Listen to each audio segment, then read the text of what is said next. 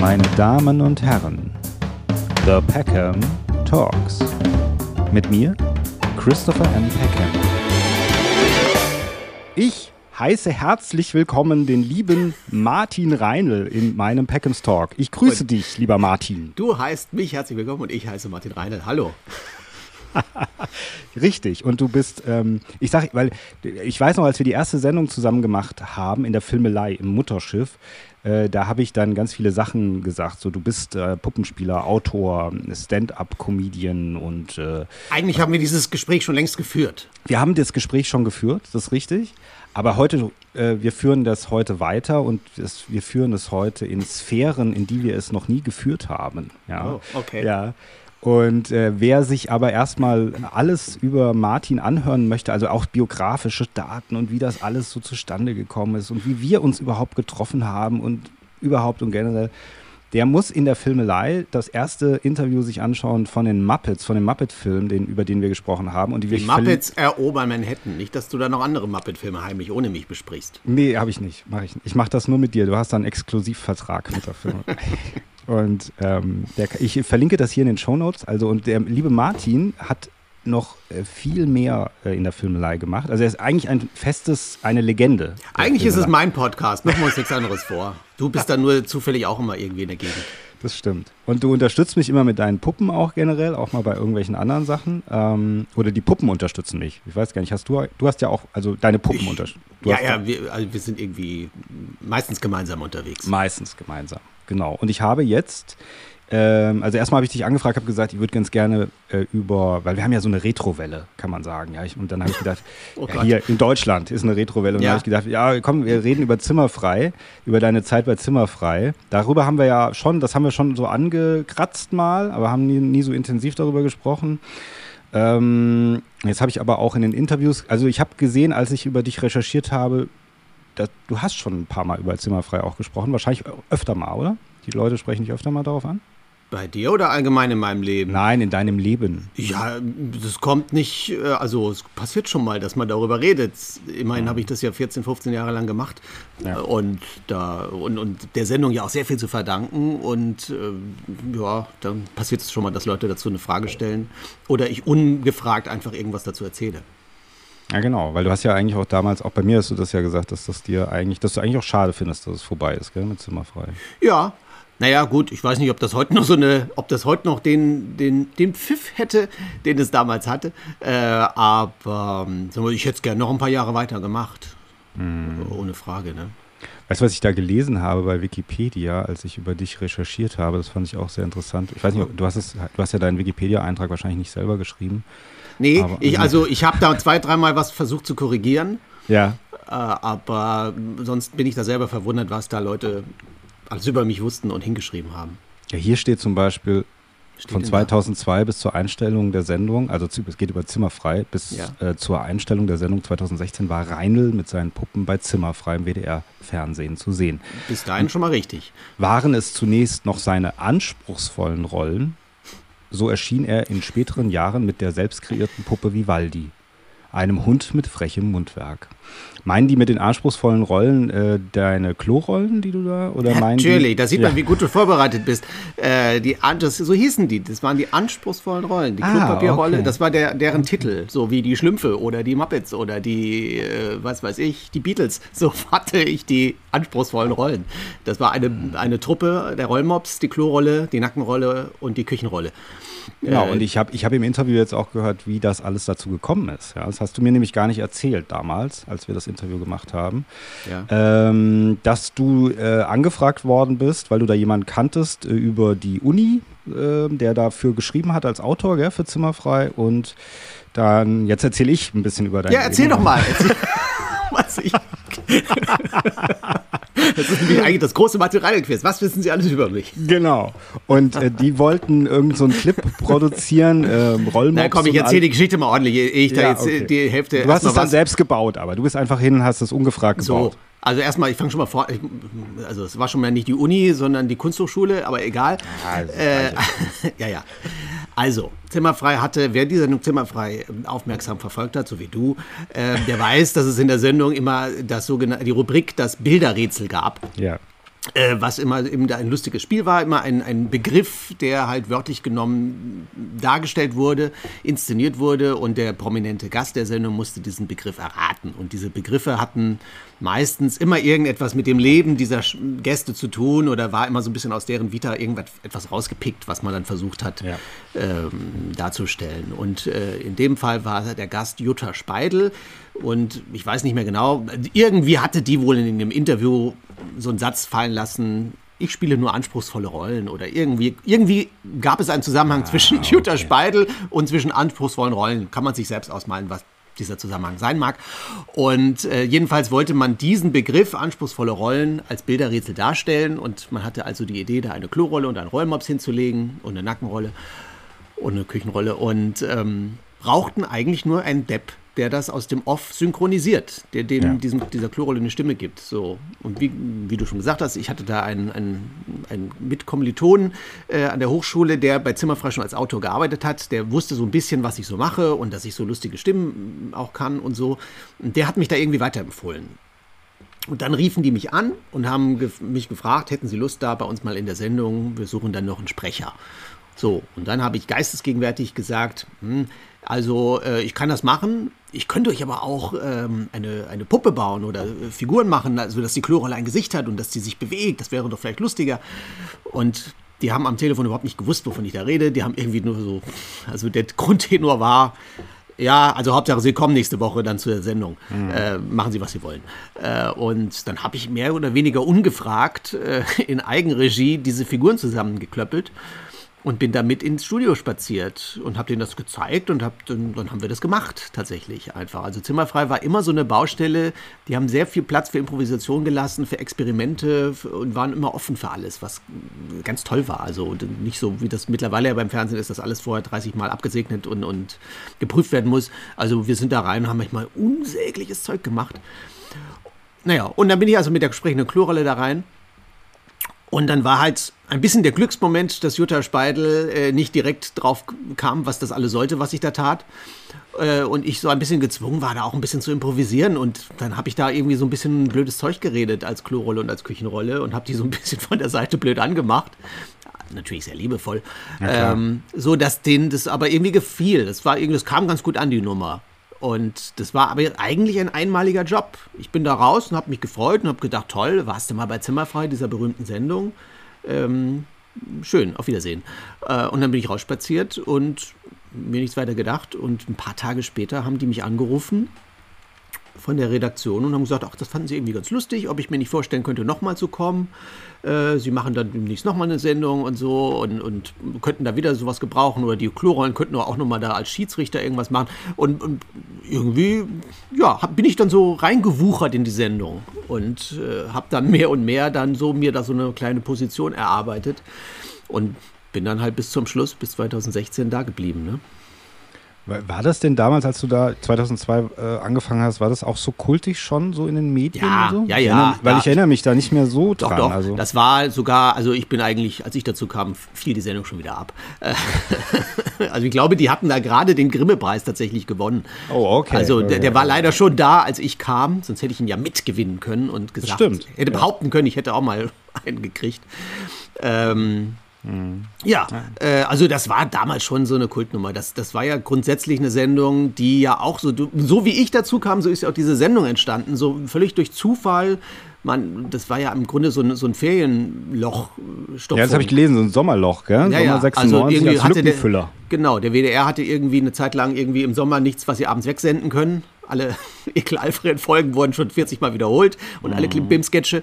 Und dann haben sie irgendwie gesagt, naja, komm, dann machen wir irgend so eine, so eine, so eine simple äh, Talkshow äh, und damals war halt einfach auch einfach so diese ganze Nummer so aktuell mit irgendwie mit WGs und Studenten und so weiter und dann hat man irgendwie gesagt, komm, dann machen wir irgendwie zwei damals noch äh, halbwegs junge Moderatoren, äh, die eine WG, die ein WG-Zimmer vermieten wollen und jeden Tag kommt ein Prominenter. Da lief das tatsächlich täglich, also ich glaube, das waren zwei Wochen oder so, die das okay. täglich jeden Abend lief und so wie ich gedacht habe, ich mache nur einmal mit, haben die auch gesagt, sie machen das zwei Wochen und das war's.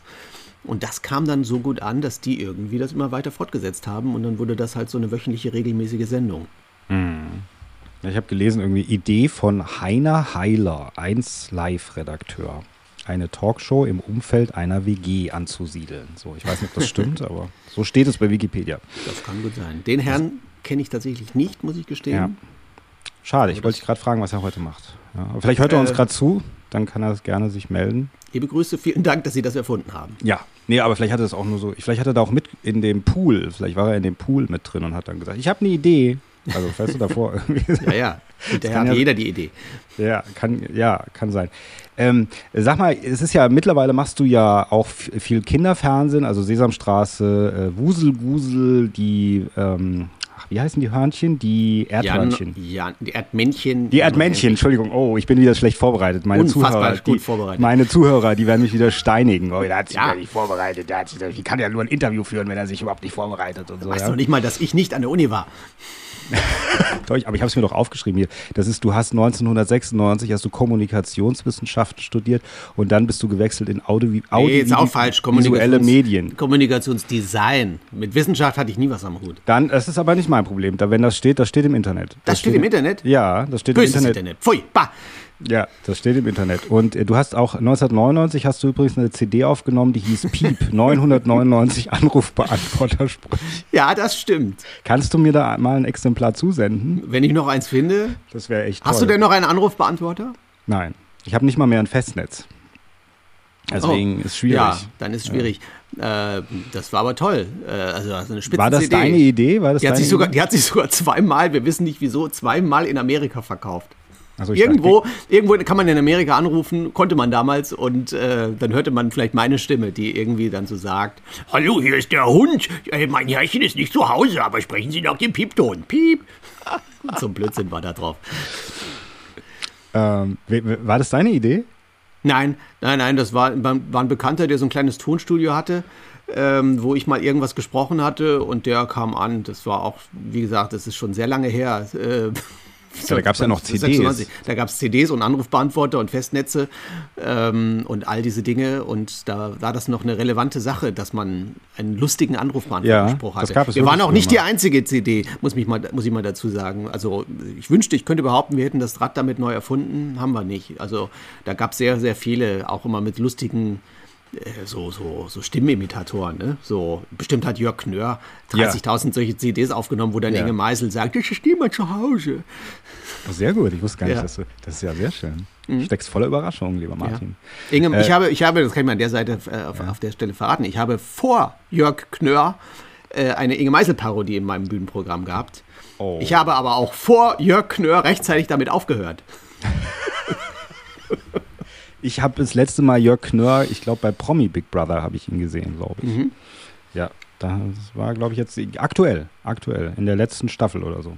Ja, glaube ich, dabei. Aber Inge Meisel hat da, glaube ich, nicht parodiert. Ich weiß auch nicht genau. Nein. Also ich glaube, es war New York Knör, nicht, dass ich ihm das jetzt unterstelle. Vielleicht war es auch Inge Meisel. Meine Großmutter war großer Fan von Inge Meisel. Mein ich auch. Das war meine erste große Bühnennummer. Die war noch völlig ohne Puppen. Ähm, war eine, war eine, eine Nummer, ähm, mit, also da habe ich ja parodiert, Stimmen parodiert tatsächlich und ja. eine Fernsehsendung nachgespielt, die es wirklich gab. Das war der, zu der Zeit, das muss ja auch irgendwann um den Dreh da gewesen sein. Ähm, da war, als wir noch den Bundespräsidenten Roman Herzog hatten, dessen ja.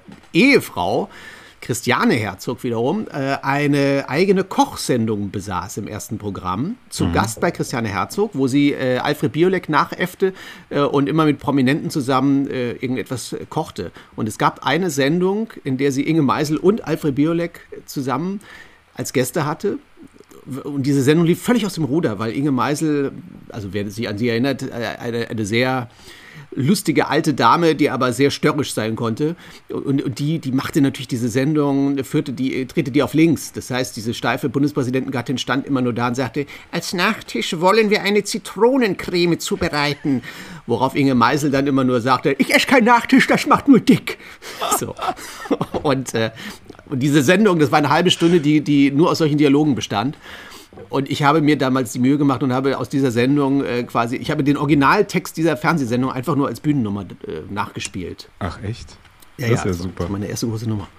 Damit ja, war, sogar, ist, äh, ja, was wolltest du sagen? Das, war, sogar? das war glaube ich, so mal die erste Nummer, die ich überhaupt im Fernsehen gespielt habe. Mhm. Mhm. Da kommen wir naja. gleich noch zu. Ja, Kann man, äh, aber Inge Meisel ist jetzt langsam, also die Generation stirbt jetzt langsam weg, die sie eigentlich noch kennen aus dem Fernsehen, ja. So. Also wir sind Ja. die letzte Generation, glaube ich, ja. Ja, genau. Ich wir, glaub sind die, wirklich. wir sind die Letzten, die die Meisel noch kennen.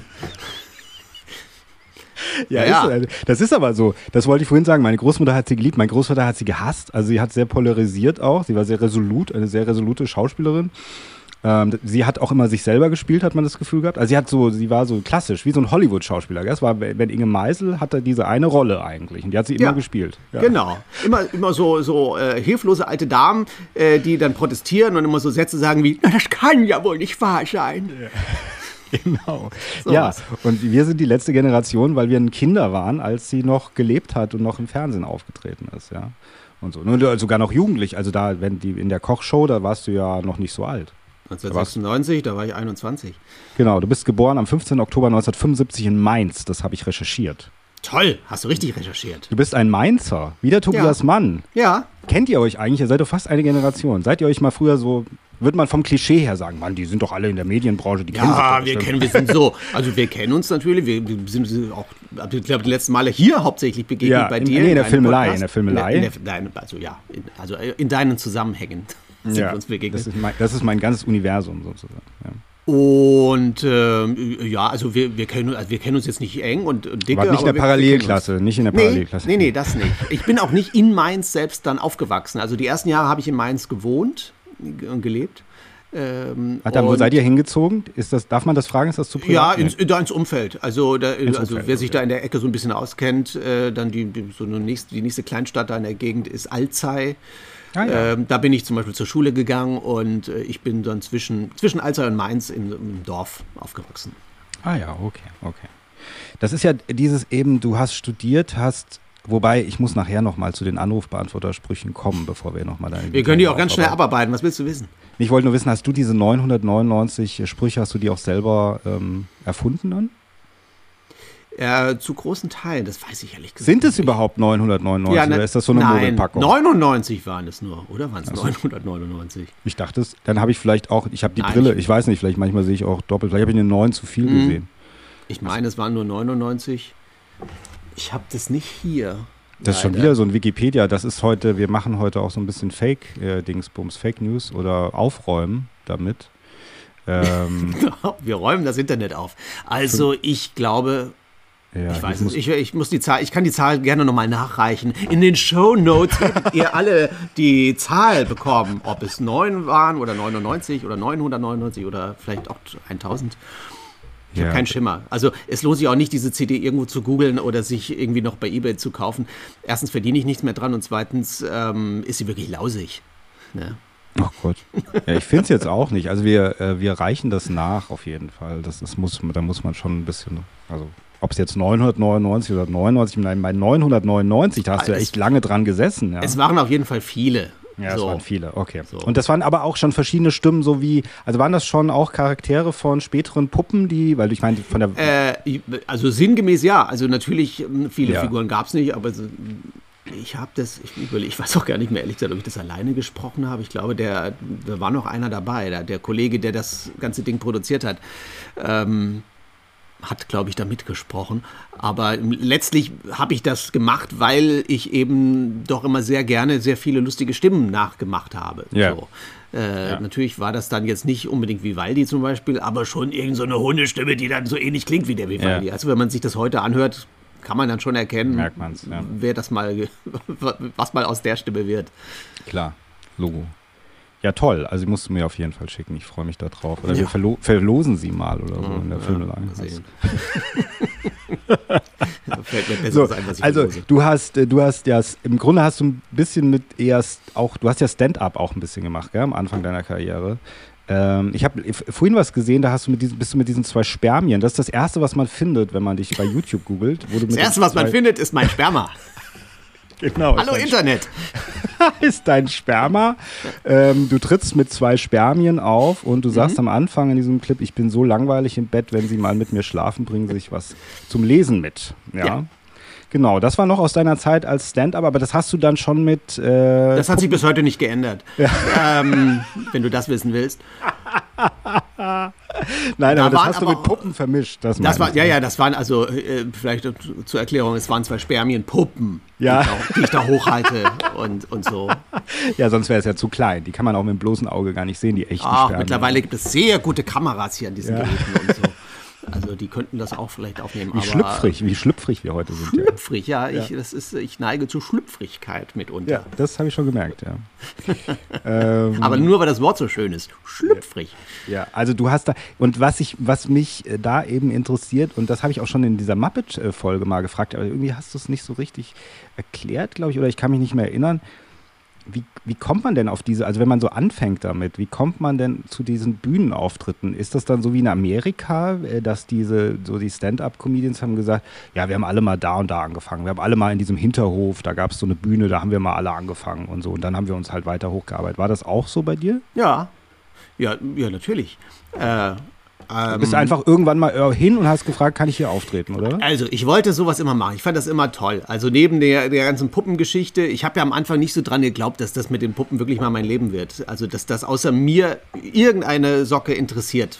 Ja. So, und deswegen wollt, war das nicht so ganz klar definiert, wo es mit mir hingeht im Leben. Ich fand auch immer, ich wollte eigentlich auch immer Zeichentrickfilme machen äh, was ich aber dann doch sehr, deswegen habe ich erstmal Grafikdesign oder Kommunikationsdesign selber studiert. machen, selber, selber zeichnen. Ja, ja. Also ich wollte eigentlich, ich habe immer viel gezeichnet und wollte immer, weiß nicht, Comics oder Zeichentrickfilme machen und sowas, bis ich halt merkte, dass das doch sehr in die Arbeit ausartet, weil man sehr viel dafür zeichnen muss und so. Und ähm, war auf der anderen Seite aber auch eben immer ein, ein großer Fan von Comedy, von überhaupt Fernsehen, Shows, Fernsehen, Sketche, mm, all diese Dinge, alles, was die Leute irgendwie unterhält, Theater, ähm, war immer mein Ding also fand ich immer großartig und ich wusste, irgendwas in diese Richtung will ich machen. Und dann wollte ich natürlich auch auftreten. Dann bin ich in Mainz, gibt es äh, eine Kleinkunstbühne, das Unterhaus. Ähm, da bin ja. ich äh, quasi mehr oder weniger jede Woche reingerannt, habe mir alle Vorstellungen angeguckt und alle Menschen, die damals irgendwie auf Bühnen waren, habe ich versucht irgendwie aufzusaugen und zu gucken, was die machen und wie die das machen. Und ja. wollte auch immer sowas tun, wollte auch immer so, so lustige Abende machen, wo ich den Leuten Gags präsentiere und erzähle. Und dann es fängt man natürlich an, so seine eigenen Sachen sich auszudenken, die dann in meinem Fall meines Erachtens aus heutiger Sicht unfassbar schlecht und lausig waren. Mhm. Aber man probiert sich halt aus. So, und dann suchte ich danach, wo kann ich denn damit hin? Also, wo, wo, wie schafft man das? Eben genau diese Frage, wie, wie kommt man denn da rein in so eine Nummer? Und dann bin ich, war ich so frisch in Köln, ähm, wäre nach Köln umgezogen fürs Studium und dann gab es hier in Köln die offene Bühne, nannte sich das. Das war im Wohnzimmertheater, was leider nicht mehr äh, existiert. Mhm. Eigentlich so, auch so ein kleines, ganz winziges kleines Theater mit 100 Plätzen. Ähm, die haben jeden Abend so lustige, waren so eine Kleinkunstbühne. Und die haben immer Sonntagabends eine offene Bühne veranstaltet. Äh, wo man quasi sich einfach anmelden konnte und reingehen konnte und äh, vor Menschen Sachen ausprobieren und ja. erzählen konnte. Und das, das war quer äh, gemischt. Das war jetzt nicht nur Comedy, da kamen also auch manchmal Leute hin, die dann irgendwie Gedichte vorgetragen haben oder irgendwie mal ein Lied gesungen oder sonst was. Also jeder, der irgendwie künstlerische Ambitionen hatte, konnte da reingehen und was machen. Und da habe ich im Grunde angefangen und da habe ich auch das meiste gelernt. Also auch von dem, was ich bis heute noch mache, weil ich einfach da dann penetrant immer wieder hingegangen bin in diese offene Bühne, mhm. äh, weil da gab es auch kein Geld dafür, da ist man einfach so reingegangen und probierte was aus. Aber man, man hat so seine Erfahrungen sammeln können, man lernte auch vor einem Publikum zu stehen und lernte auch, ähm, was klappt und was nicht. Und es war eine gute Schule. Und dann haben die vom Theater dann irgendwann auch zu mir gesagt, ähm, willst du nicht noch mal, auch mal in unsere echte Show kommen? Also die reguläre, wo, die, ah ja, okay. wo man auch mal ein bisschen ein bisschen Geld bekommt dafür, dass man da mal irgendwie zehn Minuten was macht. Ja, und so bin ich da reingewachsen ne? und äh, bin da aufgedreht. Das ist eine Bühne, äh, die hier in Köln, wie gesagt, ich glaube, es gab mindestens 20 Jahre oder noch länger. Ich weiß gar nicht, wie lange das Wohnzimmertheater gab. Es sind viele, viele Leute raus äh, hergekommen. Also Johann König zum Beispiel hat da auch seine ersten Auftritte gemacht. Okay. Mit dem habe ich da auch viel äh, gemacht. Und Onkel Fisch kennt man vielleicht auch noch. Die machen ja. so viel so Radiogeschichten und so. Also, ja, so einige. Meine, meine, eine meiner besten Freundinnen, Ramona Schuhkraft, die als Sibylle Bulacek, die Altenpflegerin unterwegs ist, mit, mit der, also der Comedy-Figur äh, als Altenpflegerin und so. Also viele, viele Kollegen, die heute auch sehr, sehr erfolgreich unterwegs sind. Mhm. Also, sie haben im Grunde dein Talent dort erkannt.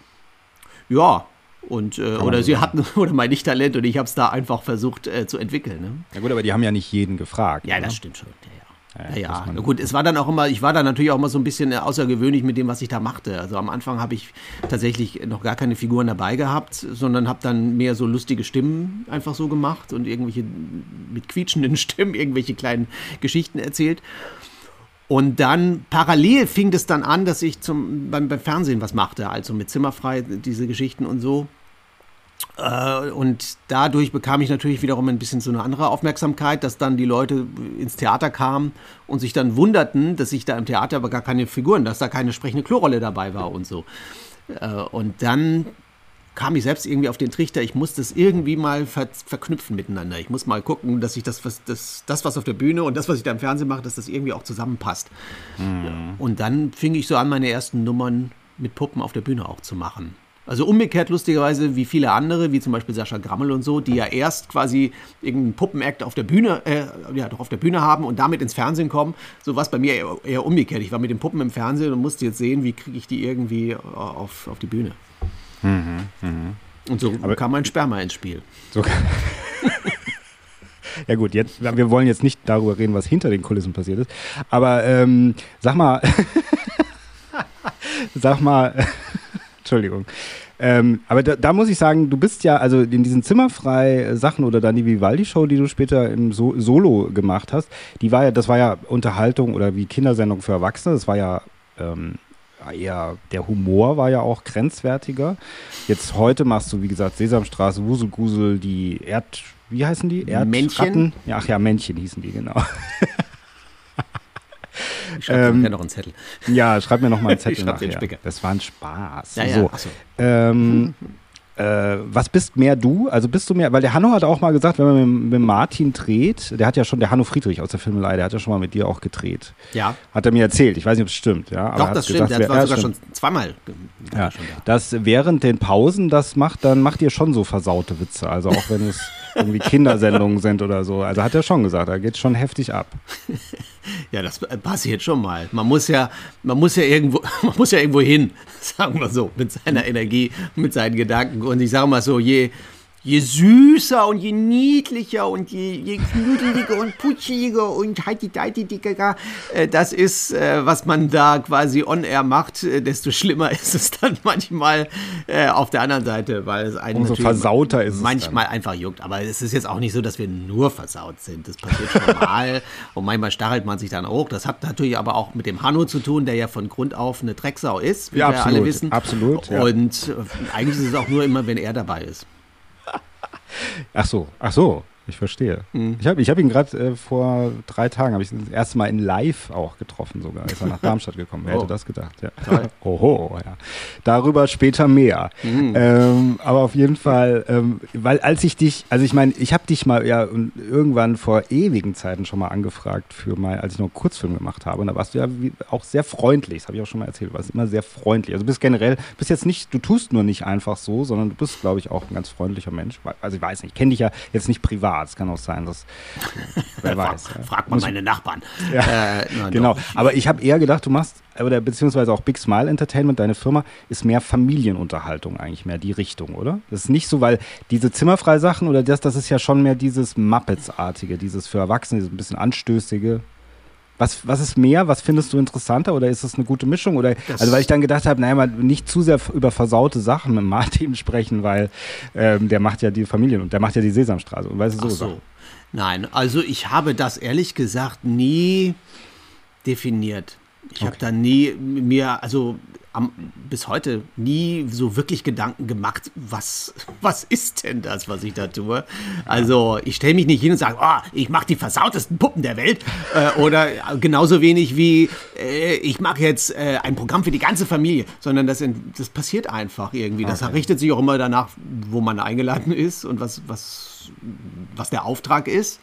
Ähm, tatsächlich, sag mal so, es kristallisiert sich dann schon raus, dass ich, also das klingt immer so abgeschmackt und fast so ein bisschen negativ, finde ich, dieses Wort Familienunterhaltung, aber ich finde es eigentlich ganz schön. Ich finde es eigentlich einen schönen Begriff äh, und auch äh, eine schöne Idee dahinter, etwas zu machen, was alle anspricht. Also auch das, was ich tatsächlich in meinem Kinderfernsehen mit meinen Erdmännchen äh, mache, ah, Erdmännchen, äh, ja. mhm. Erdmännchen ähm, würde ich tatsächlich auch als Familienunterhaltung fast bezeichnen, weil Ja. wir, Ja, ja. das ist zwar primär ein Kinderprogramm, was sich an Kinder richtet und, und äh, auch im Kinderkanal läuft, aber wir versuchen das schon zu, zu gestalten, dass das auch den Eltern Spaß macht. Weil ich denke ja immer, naja, im Idealfall sitzt vielleicht äh, Mami und Papi oder die Oma mit irgendwie vor der Glotze und gucken sich das an. Und damit die sich da nicht zu Tode langweilen, packen wir vielleicht da auch noch ein bisschen einen kleinen Humor, eine Humorebene rein und ein paar Sachen, die vielleicht nur die Erwachsenen verstehen ähm, und äh, die den Kindern aber nicht wehtun. Ne?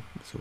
Ja, aber ich, also ich kenne ja auch so eins, zwei Geschichten von jetzt ohne Namen zu nennen, aber von Leuten, die, sagen wir mal, relativ erfolgreich sind, auf der Bühne stehen oder wo auch immer in den Medien sind und ähm, deshalb genau auch aufpassen, was sie auch machen, was sie sagen, was sie, also dass sie bloß nicht, sagen wir mal, aus so einer Familienunterhaltungsidee oder so einem FSK 12 rausrutschen, Ach sag ich so. mal. Weißt Ja, du? Das machst du ja also- gar nicht so. Ich dachte erst, du machst das, aber das machst du gar nicht so. Och, das mache ich auch. Also es ist jetzt nicht so, also so versaut sind meine Sachen jetzt auch nicht, ehrlich gesagt. Nein, das Gut, meine ich nicht. Also, das ich. das ist schon, ich meine, selbst diese Spermanummer, die kann sich auch ein Kind angucken. Die haben sie auch, die haben auch schon sehr viele Kinder gesehen. Sagen wir so. Also, wenn wir unsere Bühnenshows machen oder damals in dem Programm, in dem ich das gemacht habe, das war einfach, das Ding ist, wenn du mit Puppen eine Bühnenshow machst, Ja. kannst du noch so dick draufschreiben, nur für Erwachsene.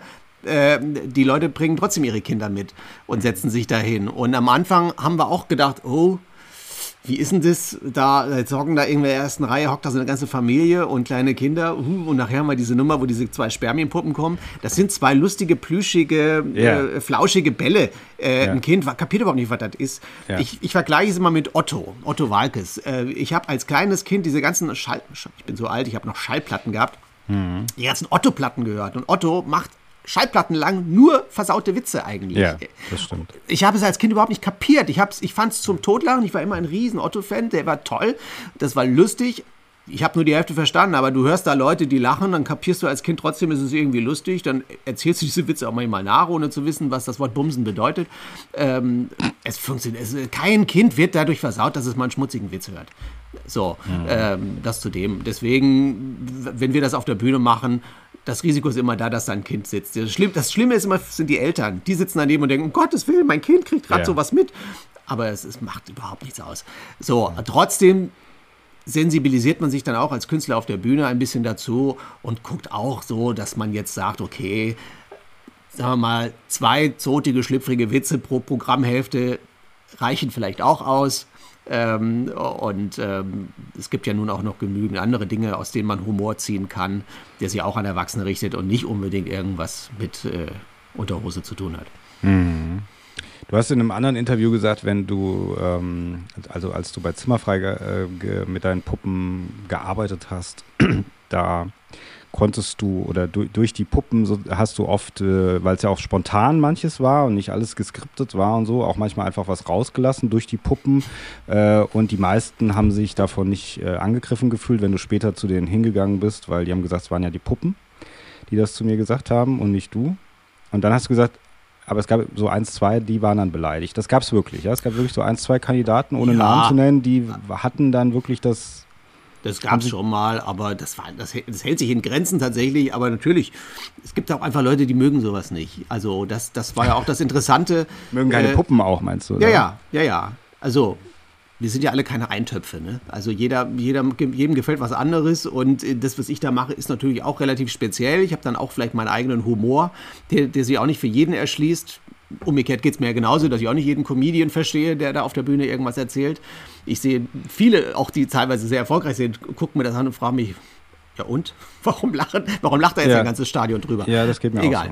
so. So, ähm, und so ist es ja bei mir auch. Das muss man einfach erkennen, dass es einfach Leute gibt, die können mit dem, was ich da tue, nichts anfangen. Und Mhm. bei Zimmerfrei war es nun einfach so, da wurde man natürlich in ein Becken geschmissen. Dann, dann saß, man hat dann, wir haben zwar immer so geguckt, ich war ja auch nicht in jeder Episode drin, sondern manchmal haben wir schon ge gewusst, ah, mit dem Gast wird es nicht klappen, der, der, ich glaube, der funktioniert da nicht so gut.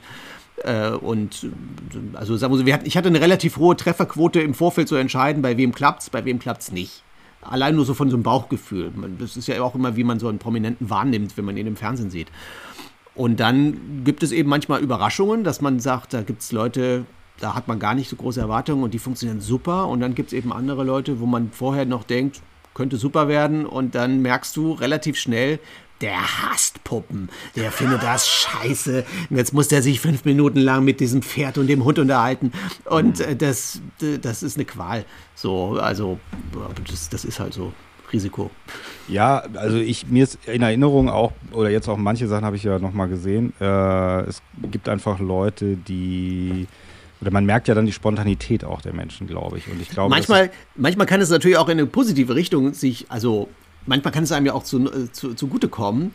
Tatsächlich, einer der allerersten Auftritte, nicht einer, der, der allererste Auftritt vom alten Zirkuspferd. Ja. Das, das ah, da ist es ja, ja. Da, da mhm. ist es übrigens. Ähm, der war bei Rebecca Simoneit Barum aus der Lindenstraße. Ähm, und wenn man sich das mal, das findet man, glaube ich, immer noch irgendwo bei YouTube und so, den Auftritt, das war das allererste Mal, dass ich diese Figur gemacht habe. Und also, die ist nett. Ich habe sie auch danach noch mal ein paar Mal getroffen. Äh, das muss man dazu sagen. Aber ich glaube, in dem Moment, in der Sendung, fand die dieses, diese Puppe und diese Nummer total scheiße. Das fand die richtig doof. Aber was das Lustige war, dem, es funktionierte in dem Zusammenhang irgendwie, ja. weil, weil sie so ein bisschen anti war, funktionierte das erst recht. Also das Publikum mochte natürlich mein Pferd. So, das, das kam mir zugute. Und mhm. die, diese, dieser, dieser Konflikt, da ist, da sitzt so eine und die wird jetzt von so einem blöden, dementen Pferd da belästigt. Und das hört nicht auf, immer und immer wieder denselben Satz zu sagen. Ähm, das, das, da entstand eine, eine unfreiwillige Komik eigentlich tatsächlich, äh, die mir eigentlich sehr, sehr viel genutzt hat in meinem Leben danach. Mhm, super.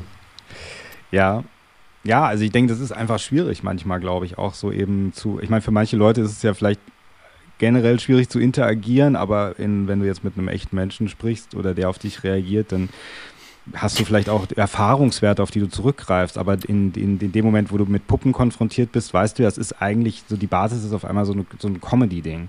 Und ja, jetzt muss ich da mitmachen, was mache ich jetzt und so. Und ich glaube, so. viele haben, ich hatte das Gefühl, manche sind wirklich in eine Art Stresssituation geraten. Ne? Natürlich.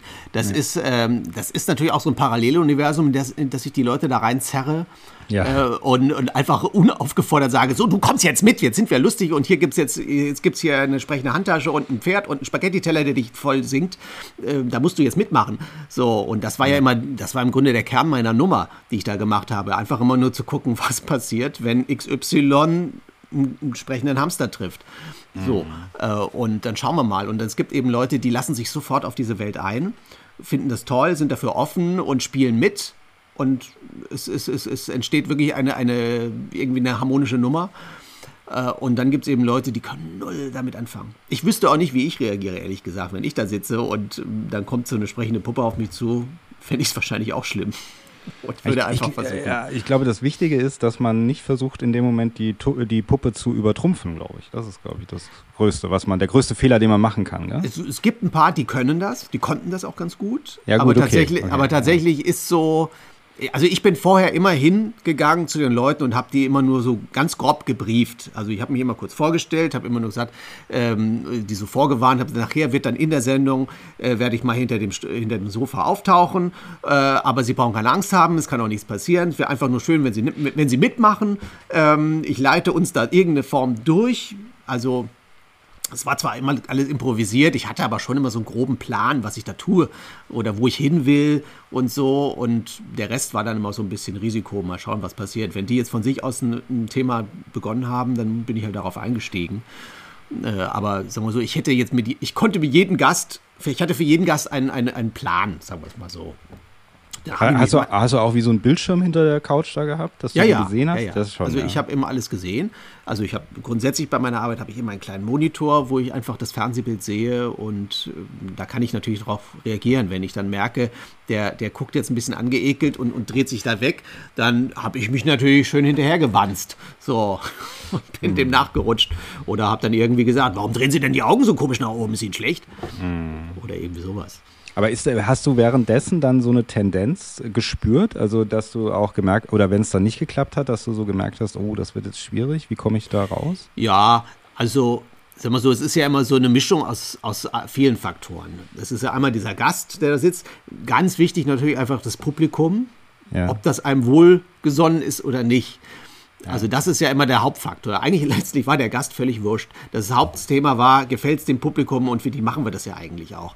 So, und wenn die, wenn man relativ, man merkt relativ schnell, das klappt heute oder das klappt heute nicht. Das hat man eigentlich schon vorher gemerkt, äh, noch bevor die Sendung anfing, gab es immer einen Warm-up. Ähm, wie ja bei allen Sendungen. Und bei Zimmerfrei war immer das Besondere, da kam also nicht so ein Warm-up raus, wie das bei jeder anderen Fernsehshow passiert, sondern da kamen Götz und Christine selbst raus und ich am Ende dann auch immer so ein bisschen noch. Das heißt, wir haben im Grunde selber das Publikum immer schon aufgeheizt und so und man hatte da auch teilweise immer natürlich dieselben Gags und, und, und kleinen Sprüche, die man da so machte. Da konnte man aber schon immer ganz gut schon erahnen, wie wird die Sendung heute. Da merkte man, wie ist das Publikum drauf. Das ist ja immer so eine Masse an Menschen und manchmal gibt es Abende, das, da machst du eine super Sendung, aber trotzdem ist das Publikum eher verhalten. Dann gibt es Sendungen, die sind so, so mittel und die rasten aus. Also, und da wusste man immer schon, klappt heute, klappt heute nicht. Oder wird Arbeit oder wird eine leichte Nummer. Und ähm, ja, und dann merkte man, also ich dann in meiner Position immer, wenn ich dann rauskam und so die ersten ein, zwei Gags vielleicht versuchte da zu machen und man merkte dann, okay, das Publikum springt mit an, dann fühlte man sich schon immer so eine Nummer sicherer. So. So, und wenn jetzt gar nichts half, dann hatte man ja immer noch Christine Westermann daneben sich sitzen. Ähm, dann habe ich mich halt mit der unterhalten. Mit der hatte ich immer Spaß. Ne? So, also die, hatte, die war immer das, mein, mein Haupt-Backup. Konnte ich immer konnte ich sagen, so, okay, wenn das Publikum heute nicht mitspielt, der Gast mich doof findet, habe ich ja immer noch Götz und Christine. Die irgendwie werden die mir schon eine Antwort äh, mitbringen. Mhm. Aber das ist ja auch dann eine Freiheit, dass man im Grunde schaut, wie wird das heute, wie, wie reagiert das Publikum. Ich könnte mir vorstellen, dass es auch, vielleicht auch zu der Zeit, aber auch heute oder auch wie in so ein, nach amerikanischem Vorbild Sendungen gibt, wo man ja diese Risiken gar nicht mehr eingeht, oder? So, wo man einfach wie auf äh, Knopfdruck äh, die Lacher hat oder die, den Applaus hat durch verschiedene Menschen, die dann was hochhalten oder was auch immer. Ja, ähm, damit also, man das suggeriert, das ist ein Riesending. Also da taucht das Zirkuspferd nur auf und alle. Uah, ich, ich sage das immer, das mag man an so einer Sendung. Ähm, man muss sich mal so Unterhaltungssendungen angucken und sich fragen oder das mal untersuchen, wird da geklatscht oder wird da gelacht? Also das Ding ist, weil Lachen kannst du nicht, ähm, kannst du nicht einfordern. Äh, also per Automatismus oder mit irgendeinem so Warm-Upper. Bei den meisten Sendungen steht irgendein Warm-Upper neben dem Publikum und immer wenn jetzt ein vermeintlich lustig gemeinter Gag, der es vielleicht auch gar nicht ist, stattfindet, mhm. steht der Warm-Upper irgendwie so an, an der Bühnenseite und macht so, und, und äh, das Publikum ist so wie, wie so ein trainiertes Hündchen, fängt dann auch an, das, dieses Geräusch nach. Wenn einer das macht, machen es ja. alle nach. Ja. So. Aber du kannst nicht reinlachen, du kannst nicht sagen, und alle lachen hinter dir, sondern das veräppt. Klatschen geht immer. Und guck dir mal ein paar Sendungen im Fernsehen heutzutage an. Du wirst feststellen, auch bei diesen ganzen Unterhaltungskomödie, wir sind so unfassbar lustig Sendungen, wird mhm. wesentlich mehr geklatscht, als das gelacht wird. Ja, okay. So, und das war natürlich immer unser Ehrgeiz. Aber äh, grundsätzlich bei Zimmerfrei hatten wir überhaupt keinen Anklatscher oder, oder sowas an der Seite da stehen, weil wir es ja selbst gemacht haben. Aber der, unser Ehrgeiz war immer, die Leute zum Lachen zu bringen. Also, dass wir wirklich also eigentlich das schönere Geräusch ist, dass du erst einen Lacher hörst und dann applaudieren sie dann hinterher. So kommt noch so, der Klatscher kommt nachgeäppt. So. Ja, ja, klar. Da wollten wir immer hin oder da will ich bis heute auch hin. Also. Ja. Ja, ja, das sind ja auch die besten Sendungen eigentlich. Ja? Also deswegen, aber das hat man ja auch der Sendung glaube ich, oder deswegen ist die auch so erfolgreich geworden oder deswegen hat man sie auch so gerne gesehen, weil sie halt auch authentisch war wahrscheinlich. Ja, ja, ja sie war auch vor allen Dingen so unperfekt. Also so wie das, was ich da gemacht habe, war ja auch nie wirklich geskriptet und geprobt. Ähm, und das waren manchmal richtige Glücksgriffe, die wir da hatten oder die ich da hatte und manchmal auch komplette Griffe, Griffe ins Klo. Also mhm. ich bin elendigst schon in dieser Sendung auch abgekackt. Zum Glück gerät sowas in Vergessenheit. Aber es gab auch viele Sendungen, wo ich wirklich nach Hause gegangen bin und verzweifelt war und gesagt habe, das war's. Die werden mir morgen, äh, wenn die mich anrufen, sagen, du, du machst jetzt hier nicht mehr mit. Das war ja scheiße, was du da tust. Weil und, deine Nummer nicht geklappt hat, meinst ja, du? Ja, also alles Mögliche. Dann manchmal klappt es einfach nicht. Du kackst einfach ab. Man muss auch mal ordentlich abkacken im Leben. Und bei Zimmerfrei ja. hatte man diese Chance dazu.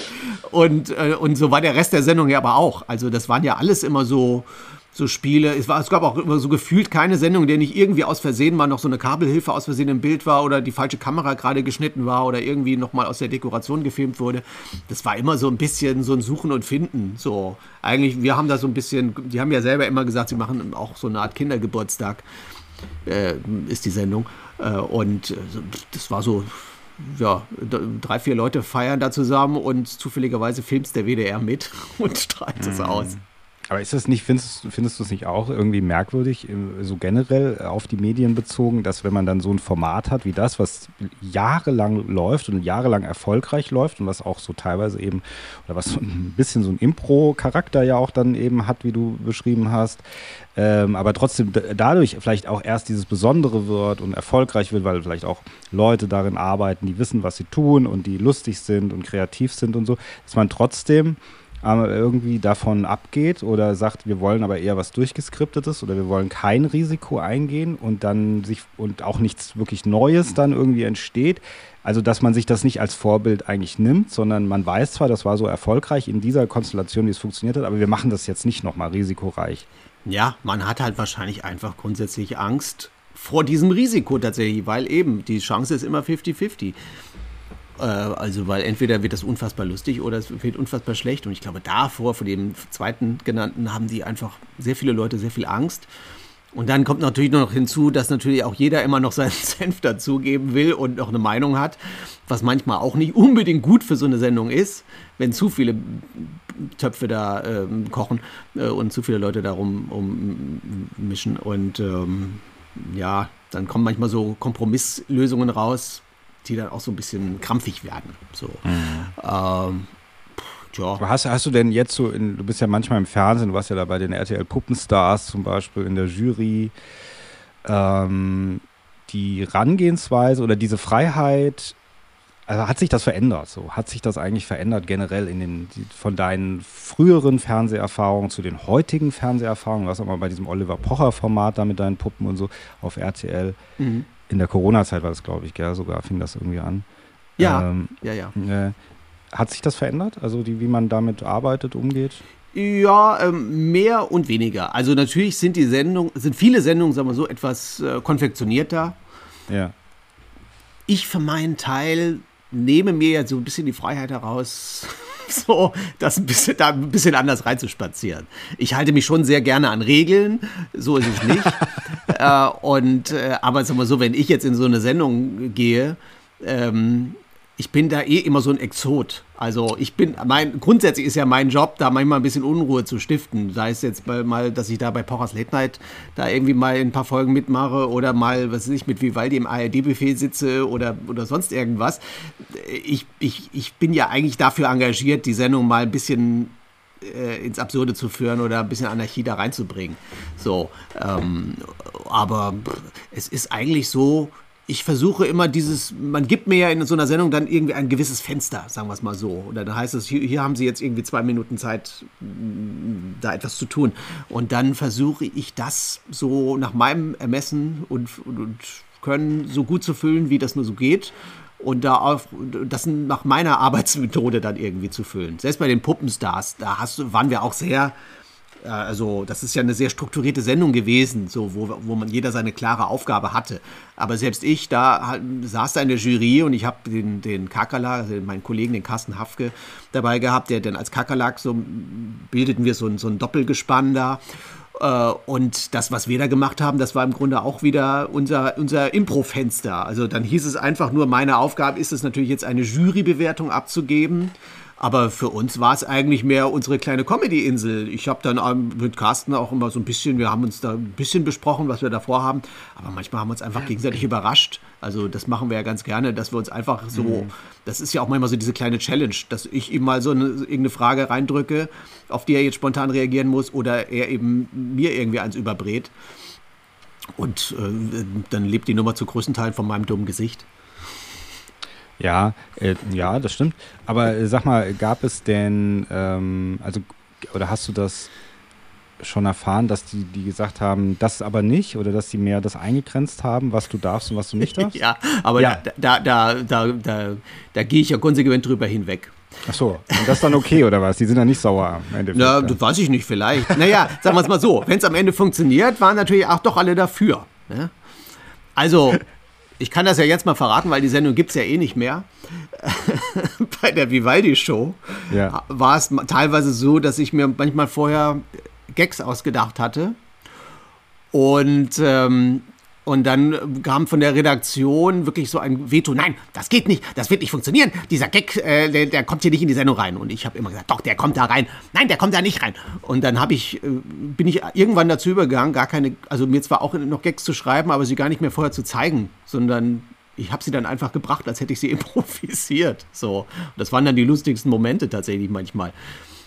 Ich hatte ja, auch, aber das war ja eine Aufzeichnung, die haben die dann trotzdem drin gelassen. Naja, aber es fand ja vor Publikum statt. Und wenn man jetzt dann plötzlich ein Publikum hat, was dann ausrastet oder sich äh, also äh, schallend lacht, muss selbst der stieseligste Redakteur am Ende zugeben, war vielleicht doch ganz lustig. so.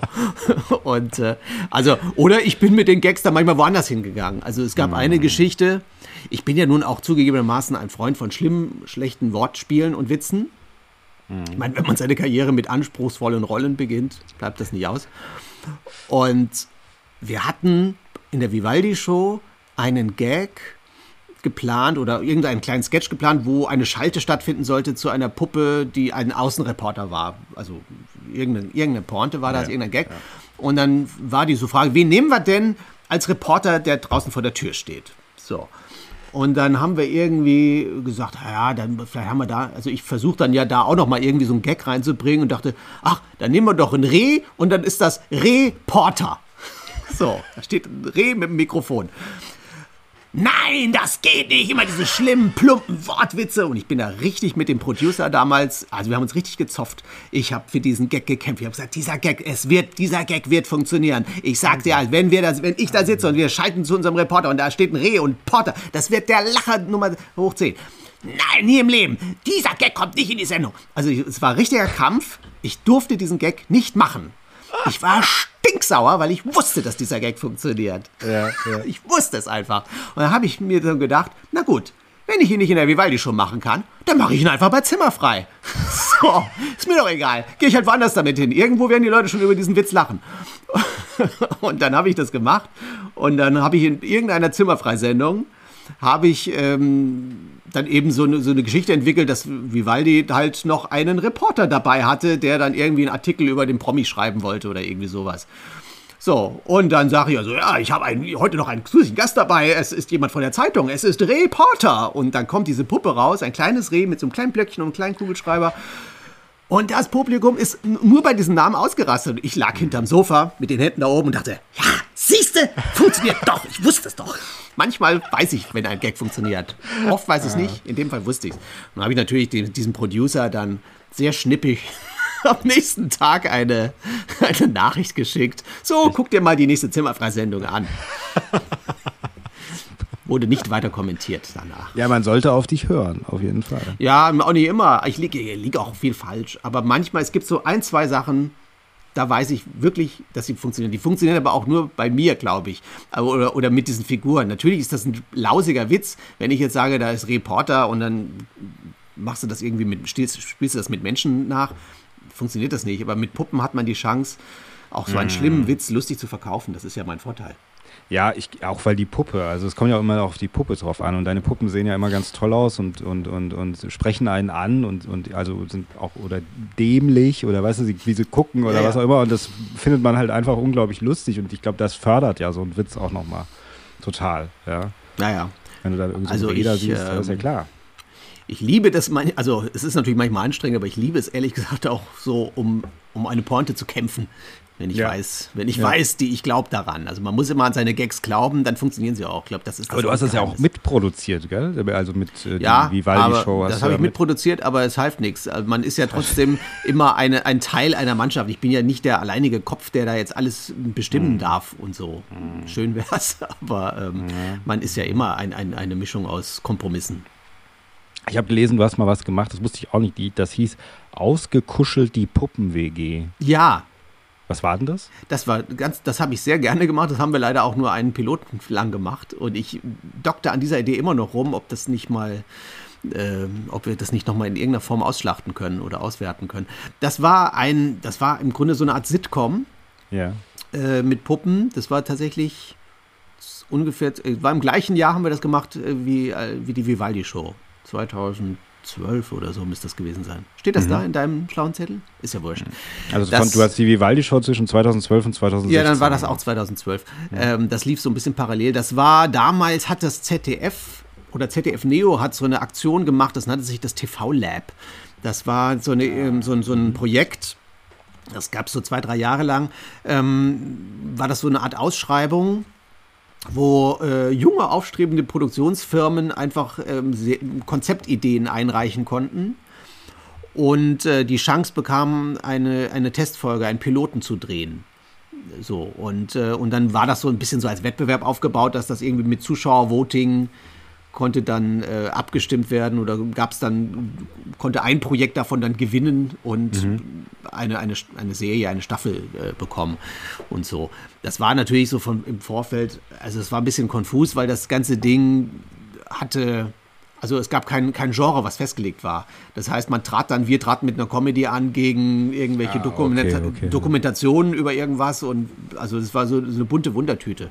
Aber eigentlich ganz hübsches Projekt und das war so eine Idee ausgekuschelt, war ähm, das war so eine Geschichte von ei- einer WG von vier Figuren, vier Puppen, die äh, in so einer WG, die alle früher mal berühmt waren und in Vergessenheit geraten sind. Das war so ein bisschen, es gab dann so, die waren alle angelehnt an reale Figuren der heutigen Zeit oder der damaligen Zeit. Also es gab dann so eine Tipsy Taps, äh, war so das Pendant zu Tiffy aus der Sesamstraße, so wo wir erzählten, das war die beliebteste Puppe im deutschen Kinderfernsehen vor 40 Jahren, äh, die in Vergessenheit geriet und jetzt ausrangiert ist. Dann gab es so in Anlehnung an den Kuschelweichbären äh, gab es äh, Bernie von Flausch, den Flauschhasen, der für den, für den Superflausch das Vollkonzentrat äh, Werbung machte und äh, aber dann irgendwie durch die vielen Sprünge in die kuschelweichen äh, Handtücher dann irgendwann Rückenprobleme bekam und nicht mehr weiterarbeiten konnten und, und so weiter. Damals gab es noch Knut, den Eisbären, diese ganze Geschichte. Da hatten wir dann Pitt, den Panda, das süßeste Tierbaby des Kölner Zoos, äh, was mittlerweile ein hässlicher, ausgewachsener, zerfranster Panda-Bär war und so. Also lauter solche Charaktere, so die alle so ein bisschen, die man auch so, also auch so ein Paralleluniversum haben wir da aufgebaut. Und die lebten alle verlottert in so einer vergammelten WG und, und haben versucht, sich irgendwie über Wasser zu halten und irgendwie wieder Erfolg zu haben, was natürlich kläglich gescheiterte. Das ist ja super. Das klingt ja Ja, ne? großartig. Ja. Das finde ich richtig gut, richtig. Und das wollten, das hat, das haben Das, das lief, das kam auch ganz gut an, glaube ich, aber irgendwie, das hat dann nicht gewonnen in diesem Wettbewerb. Und dann wurde das auch nicht weiter fortgeführt. Ne? Und ähm, ich habe das immer noch hier liegen. Ich wollte das auch mal irgendwann mal, vielleicht poste ich das mal, äh, der, weil das rechtlich wieder irgendwie bei mir liegt. Ähm, aber ja, mal gucken. Irgendwie spinne ich immer noch damit rum, ob man das nicht doch nochmal irgendwie verarbeitet oder nochmal Ja, mach das mal, mach das mal. Also ich meine, sind wir zu sehr, also wir sind ja hier in Deutschland und wir sind ja nicht so, das ist ja nicht das Muppets-Land eigentlich. Nee. Aber sind, sind wir dann zu sehr Deutschland dafür, für so eine, für so eine Serie, dass wir so das dann als Serie, vielleicht ist uns das dann zu viel Puppen oder so? Das weiß ich nicht, das kann ich nicht beurteilen. Meinst du, der Deutsche ist bereit dafür? Ähm, pff, ich, fra- ich wundere mich ehrlich gesagt, seitdem ich das mache, dass die Leute mich überhaupt so lange ertragen und dass die Leute Puppen überhaupt in irgendeiner Form wahrnehmen wollen und, und können. Ähm, ich glaube, man muss es, es, das alles lebt von Behauptungen. Ich, also ich glaube, dass ich habe da eine gewisse Liebe zu diesem Projekt oder zu, zu dem, was ich mache, zu Ja. meiner Arbeit. Und ähm, ich glaube, das überträgt sich auch irgendwie auf die Zuschauer. Und ich glaube, wenn einer was mit Leidenschaft und mit Liebe macht, egal was es ist, ob er ein Sänger ist, ob er mit Puppen spielt, ob er, weiß der Kuckuck was, Bilder malt, das überträgt sich auch auf die Zuschauer. Und man findet dann irgendwie ein Publikum, die, die diese Liebe spürt und das irgendwie akzeptiert und dann auch gerne verfolgt. Das glaube ich auch, das glaube ich auch.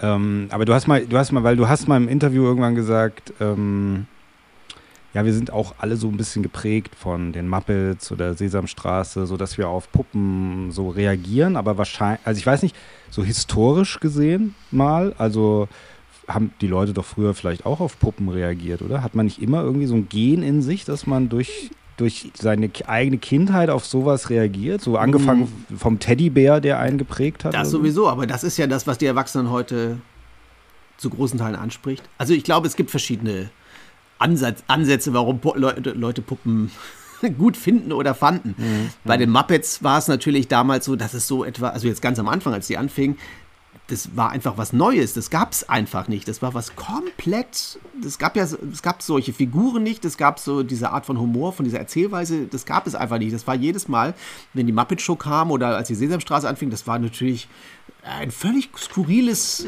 Etwas, was da auf die Leute prasselte. Äh, dass das natürlich die Leute faszinierte und dass die das über, das, das lebte einfach von diesem Überraschungsmoment auch. Bei mir ist es ja mittlerweile so, es ist, ich lebe ja viel von diesem, von diesem Retro-Gefühl, was man den Leuten dadurch verschafft. Also auch wenn meine Figuren gar nicht eins zu eins jetzt die Muppets sind, aber sie sind natürlich denen nachempfunden und, und funktionieren nach demselben Prinzip. Und dadurch wecke ich ja bei den Leuten irgendwelche Erinnerungen, tatsächlich, irgendwelche Kindheitserinnerungen. Also man wird ja, deswegen sage ich auch immer, wir machen Kinderfernsehen für Erwachsene, wenn wir die, was wir bei der Vivaldi-Show gemacht haben und so. Also die Leute sehen das und fühlen sich natürlich erinnert an Ernie und Bert oder Kermit und, und Fossi Bär und was weiß ich, wen sie alles als Kinder geschaut haben. Äh, und, und freuen sich in dem Moment darüber und, und sehen sich dann plötzlich in irgendeiner Kindheitssituation wieder. So. Hm. Ja. Und, und, Kinder springen natürlich sowieso drauf an. Ne? Also ja. warum das so Gibt ist. es eigentlich, wie ist es denn in Europa eigentlich? Gibt es einen französischen Martin Reinl? Gibt es einen italienischen Martin Reinl? Ich weiß es gar nicht. Gibt Martin Reinl, ein Französisch kenne ich mich nicht so aus. Ähm, der sieht bestimmt. So Genau, der hat nur so eine Baskenmütze auf. Richtig, oder ein Baguette unterm Arm und ein Glas Rotwein. Wir baden im Klischee. Ähm, ja, aber gibt es sowas in Europa? Also, mit, also ich sag mal, waghalsig bestimmt, ja. aber ich kenne die jetzt auch nicht alle. Also ich kenne ein paar Kollegen in Holland und in England. Ich kenne sogar einen Kollegen in England, der so fa fast dasselbe tut wie ich. Also mhm. so, also äh, oder ähnliche Sachen macht äh, und, und so und, und, und wir, wir, tauschen uns auch immer wieder so ein bisschen aus über die Arbeit und so. Aber ja, also es wird da schon auch in anderen Ländern bestimmt irgendwelche Figuren geben. Aber ich kann dir jetzt nicht sagen, wer da. Wer da ja, ich fände das ja mal ganz interessant, so, so die Abkömmlinge der Muppet Show ist das ja so. Also ich will dich jetzt nicht da runter reduzieren mit, das meinte ich gar nicht, aber so einfach dieses Geprägtsein davon, weißt du, und dann irgendwie so die nächste Generation von Puppenspielern, die auch so in diese ein bisschen die, weil ich glaube, so diese Wurzeln kann man ja nicht verleugnen, oder? Von den Muppets. Nein, will ich ja auch nicht. Ne? Nee, nee, also, nee, nee. nee. Nee, also das ist ja, ja, also da wird es da wird's mit Sicherheit ein paar Leute geben, die, mhm. die da genauso nerdig und, und verrückt drauf sind wie ich oder die dem nacheifern in irgendeiner Form. Ähm, mhm. Also können uns gerne schreiben, hier in den Show Notes oder so. Ja, genau, falls wir Besuch haben hier von Zuhörern äh, aus verschiedenen äh, Ländern. Ja, genau. Wenn Sie ein französischer Martin Reynolds sind, bitte schreiben Sie Ihre, Ihre Kommentare. Bonjour. Genau, genau. Wir ich kann überhaupt kein Französisch. Ich auch nicht. Ich auch nicht so. Ich hatte Latein in der Schule, deswegen hm. ich hatte nie Französisch in der Schule. Das aber nur nebenbei. Nee, ich habe nur einfach so, ähm, aber ich meine, das ist natürlich auch eine abgehalfterte Frage. Ich habe dich die auch schon ein paar Mal gefragt, glaube ich, aber ähm, also das heißt, würde heute noch eine Muppet Show funktionieren? Dann? Also, sagen wir so. Die, es gibt ja die Muppets noch. Sie, es gibt die Muppets noch und die versuchen es ja auch immer wieder noch. Mhm. Äh, immer wieder mal, die haben jetzt wieder eine neue Serie, die jetzt ähm, demnächst bei Disney Plus startet. Ähm, aber ja, stimmt. Mhm. Das, äh, ja, also wenn. Es ist nicht mehr so neu, gell? Man, es fühlt es ist nicht mehr so, so neu, es ist natürlich dieser Überraschungsmoment weg. Die, die, die, selbst die Muppets baden natürlich sehr in ihrer Retro, also oder Bau, äh, setzen sehr auf ihre auf ihre Retro-Schiene, sagen wir so. Es kommen ja auch wenig neue Figuren da hinzu, sondern natürlich werden die Charaktere, die man kennt, äh, immer wieder präsentiert, auch etwas stilisierter, wie ich ja finde, mittlerweile so, dass man einfach, man erwartet natürlich jetzt, dass Pika macht und der, und der Koch irgendwie mit irgendwelchen Kochlöffeln um sich wirft. Also man bekommt ja schon das, was man einfach haben will. So. Ähm, das ist wie so eine Rockband oder wie so ein, so ein äh, Künstler, der, der, irgendwie, die dafür bekannt sind für einen Song, die, die, den müssen sie auch jedes Mal nochmal spielen. Ne? So ist das mhm. bei den mhm. Muppets auch. Also ich gebe die Hoffnung nicht auf zu sagen, ja, das kann alles, das funktioniert alles heute noch und wird auch alles noch funktionieren und es wird auch immer wieder geben. Es gibt immer so Wellen. Also wir hatten vor ein paar Jahren, wie gesagt, so eine, so eine Welle, wo das extremst war, so der, zu der Zeit auch, als wir Vivaldi-Show gemacht haben. Da gab es extrem viele Puppen auch im Abendprogramm. Echt? Was gab es denn noch außer dich? Ja, mich. Achso, so naja, aber, naja, es passt, naja, aber es, es, Puppenformate, da hatten wir auch die Puppenstars, gab es da auch und, und ja, es, wurde, es, wurde, auch viel ausprobiert einfach auch. Ne? Mhm. Ähm, also ich kann natürlich immer nur von den Sachen reden, in denen ich so involviert war, aber ich kriege das ja schon mit. Auch. Ja, ne, ja, also wir sind nicht so viele in Deutschland. Es gibt ja auch noch ein paar Kollegen, die mhm. das so machen, aber meistens hängen wir da schon alle zusammen irgendwie mit drin. Äh, und da merkt man einfach, wenn ein, ein Thema ein bisschen gefragter ist. So. Und jetzt gerade war es ein bisschen, es, gab dann, es gibt dann immer das Problem, dann gibt es dann mal ein, zwei Sendungen, die es vielleicht dann nicht, die dann nicht funktioniert haben. Äh, und dann sind die Sender natürlich manchmal so ein bisschen auf, auf Vorsichtsstellung, was heißt, mhm. uh, Puppen am Abend hat ja nicht geklappt da in der Sendung und so, ne, das geht nicht. So. Aber ich finde ja selbst, Masked Singer ist für mich ja auch schon so eine halbe Puppensendung. Und das sieht man Stimmt, ja auch, ja. dass das ja, ja, super funktioniert und so. Also es kommt immer ein bisschen, vielleicht kann man jetzt, muss man jetzt mit einem Konzept überraschen und nicht immer nur sagen, wir setzen die lustige Puppe dahin, die irgendwas redet, sondern dann muss da vielleicht immer noch so ein Gimmick dabei sein, wie dass da ein Prominenter drin steckt oder was weiß ich. Ja, oder halt, also wenn ich da, äh, kann ja auch ein bisschen da äh, Schützenhilfe geben für deine ausgekuschelt äh, äh, Serie, die Puppen-WG, weil zum Beispiel, wenn man, also was ich damit meine, ist zum Beispiel, wenn man da ja auch, man könnte ja auch zum Beispiel da äh, Prominente mit auftreten lassen oder so, weißt du, ein bisschen dieses zimmerfrei Konzept, so ganz leicht, so ein bisschen dieses ja, pro Folge. Aber eigentlich äh, nur Prominente, die, die auch so ein bisschen weg vom Fenster sind. Ja, die, genau, die weg vom Fenster sind. Ausgekuschelte genau. Prominente. Ja, genau, so. die, als, die da wohnen, als Nachbarn zum Beispiel. Ja, was weiß so, ich, dann sind da so Prominente drin, an die sich heute vielleicht keiner mehr erinnert, wie Margarete Schreinemakers oder Michael Schanze oder irgendwie sowas. Also so, so Leute, die man 100 ja, Jahre nicht mehr im ja, Fernsehen gesehen hat. Ja, ja, ja, sowas. Das ist sowas wäre super. Und das wäre, weil irgendwie von dem, was du erzählt hast, von dem Konzept äh, von dieser Serie, ist, das hat ja schon so auch ein bisschen so einen Muppet-Charakter, oder? Ja, gut, wenn du eine Puppe hochhältst, hat das ja alles einen Muppet-Charakter. Nee, aber so von, das ist so ein bisschen dieses, äh, dieses bisschen so fertige Puppen, also die so mit der Welt ein bisschen fertig sind, die so ein bisschen. Es geht immer um Charaktere. Also ja. es geht einfach immer um lustige Charaktere. Das ist, das ist ja mein Hauptthema eigentlich meiner Figuren, egal wo ich da reinspaziere. Hm. Es geht ja nie so sehr um die Puppen. Meine Puppen sind ja teilweise auch gar nicht so hübsch. Also selbst das Zirkuspferd ist jetzt ja nicht Ach, das würde ich nicht sagen. naja, es sieht irgendwie sagen. lustig aus, aber es ist jetzt nicht eine Schönheit vielleicht. Es gibt dann vielleicht Ach Gott, noch andere. Arme, wenn es das jetzt hört. Nein, das, ist, das, ist, das, hört das ganz gut und das findet, weiß das auch selbst.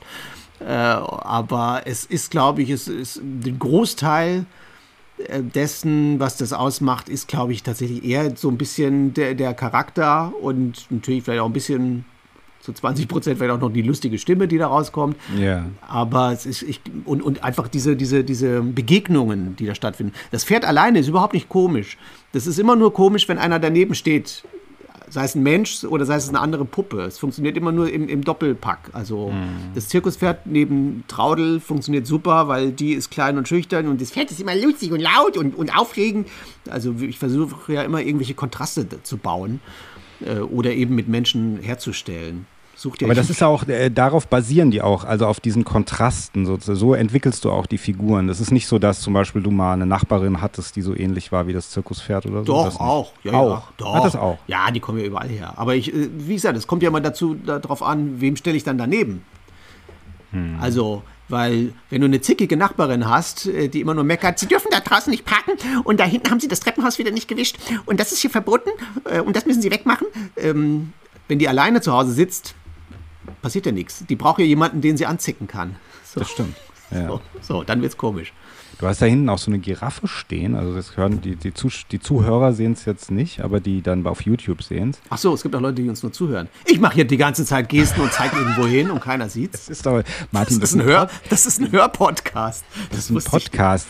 Ach, du wurdest nicht gebrieft von meiner nee. Sekretärin. Ja, ah, ich sehe unfassbar hübsch aus, muss ich mal an alle so, das Absolut. Äh, erzählen, Martin hat sich heute extra schön gemacht. Ja, ich habe extra einen frischen Schlüpper an ja. und ähm, ich dachte, und, du hast gar keinen an. ja, und ich war auch noch trainieren und solche Sachen. Und, oh, Mann, ich dachte, du hast nie eine Hose an, wenn wir miteinander Ja, sowieso nicht. Alles schenkt hier rum. Nein, aber diese Giraffe, das ist doch keine Handpuppe, oder ist das eine Handpuppe? Doch, das, äh, die ist, äh, das ist eine Mehrkomponentenpuppe. Da kann ich, ähm, der Kopf lässt sich abnehmen und man kann da in den, ah. in den Kopf ah. rein. Und ähm, wenn man sie jetzt so sieht wie jetzt, dann, dann wird sie anders bedient. Sagen wir es mal okay. so. Okay. Wäre vielleicht auch was für diese WG, finde ich. Weiß Ja, nicht. vielleicht, ja. Oder halt. Aber mach das, wirklich, das ist ja toll. Das ist so eine tolle Idee. Vielleicht ist das wirklich die, also mach das, du hast ja schon gemacht, aber ich meine, mach's nochmal. Weil das ist ja vielleicht das, auf was die Welt gewartet hat. Das ist äh, ja ein Vielleicht. neues, neues Konzept eher und es ist nicht dieses, die, äh, die Puppe sitzt da einfach nur rum, sondern es ist ja eine richtige Story eigentlich. Es könnte richtig lustig werden. Sowas brauchen wir mal wieder. Wir brauchen ja wirklich mal eine Serie, die richtig lustig ist. Ja, gibt es die gerade nicht? Weiß nicht, Obwohl, fällt dir eine ein? Fällt dir eine ein? Sehr- Wo du so richtig zu Hause sitzt, so eine deutsche Serie und du lachst dich echt halbtot. Ja, äh, deutsche Serie wird schwierig jetzt tatsächlich, ja. Kenne ich hier persönlich keine. Also fällt mir jetzt keine spontan ein. Oder? Wo man so sagt, wir müssen heute, Samstag läuft wieder diese lustige Serie, das muss ich gucken, das wird der Knaller. Ja, da bist du aber auch sehr retro, weil mittlerweile streamt man sich eh alles, da muss man nicht bis Samstag warten. Aber, Ja, aber so ein bisschen oldschool. Ich sag das nicht. Also meine Tochter, ich erwähne das immer wieder gerne. Da, die ist auch äh, ein bisschen, ich glaube, das kommt wieder so eine Generation, die sind wieder ein bisschen mehr oldschool. Die wollen mehr Stars im Kino, die wollen mehr vielleicht die 20.15 Uhr Sendung. ich finde das ja gut. Ich finde das ja auch Irgendwann toll, kommt das auf wieder. irgendetwas hinzufiebern. Man merkt das ja jetzt schon. Ja. Ich habe das gerade gestern Abend erlebt, äh, weil ich eine Serie geguckt habe. Äh, und äh, wie, da, wie man halt so eine Serie abends guckt. Man guckt das dann und freut sich und- über die Folge und dann denkt man, ach komm, eine gucke ich noch. Und Ja. auf einmal ging das gar nicht weiter. Dann steht da plötzlich, äh, die nächste Folge erscheint erst am kommenden Mittwoch. Oh. Und ich so, ach du lieber Himmel, da muss ich ja jetzt bis Mittwoch warten. Verdammt. So, und habe ich erst also völlig irritiert und dann habe ich so gedacht, naja, früher als Kind oder sonst wann hast du eine Folge gesehen und dann hast du eine ganze Woche lang drauf gewartet, bis du die nächste Folge sehen durftest, äh, konntest. Und dann konntest du dich noch an die Folge erinnern, die du vor einer Woche gesehen hast. Ja. So, mittlerweile komme auch ich nicht mehr äh, ohne den Faktor aus, dass am Anfang mir einer sagt, das passierte beim letzten Mal. so, und ich dachte, ah ja, ah, wer war das nochmal? Ah, wo kommt die her? Ah ja, ach ja, irgendwas war mit dem. Okay, ah, ich werde schon wieder alles kapieren. Also ich finde das tatsächlich ganz hübsch. Ich habe mir jetzt, mal, Ja. ich erzähl mal eine Randnotiz. Ich, ich, ich, ich habe ja, ich bin ja so nerdig drauf. Ich habe mir, ähm, ich, ich, ich, kaufe mir gerne alte Fernsehzeitschriften bei eBay und so. Echt? Ich gebe unfassbar viel Geld aus für alte Hörzus von 1978 Wahnsinn. Was ein so. Spleen, Wahnsinn. Ja, es ist super. Und dann sitze ich da und äh, blättere da durch und stelle fest, jedes zweite Prog jede zweite Sendung habe ich, glaube ich, gefühlt gesehen. Ich, ich habe das, ich, also es ist so, als würde ich das aktuelle Fernsehprogramm durchgucken. Ich kann mich an diese Sendeabläufe erinnern und all das.